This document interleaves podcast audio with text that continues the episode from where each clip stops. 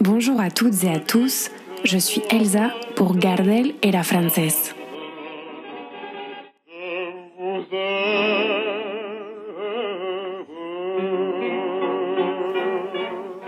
Vous êtes-vous jamais demandé à quel moment avait-on commencé à parler de tango traditionnel? L'usage de cette notion sous-entend l'érection d'un canon musical, une tentative de normalisation du genre qui implique le traçage d'une frontière entre un avant et un après, parfois associé à un jugement de valeur.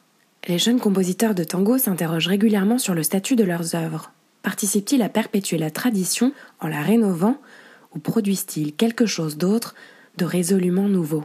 Je vous laisse réfléchir à cette question en vous proposant d'écouter Les Fleurs Noires, un orchestre de dix talentueuses musiciennes installées sur la scène parisienne depuis 2003.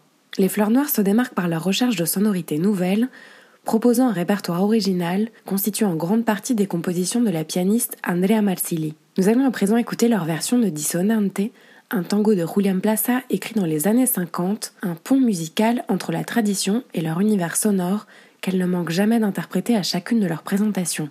La petite robe noire des fleurs noires, indémodable et toujours aussi plaisant à écouter.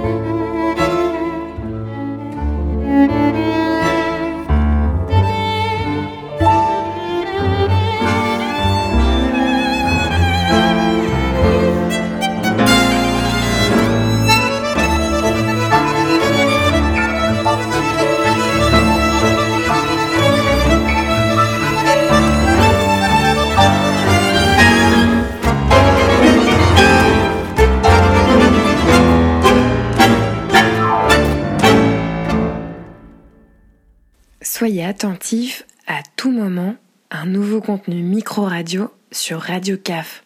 C'était Elsa Brooklyn pour Gardel et la Française.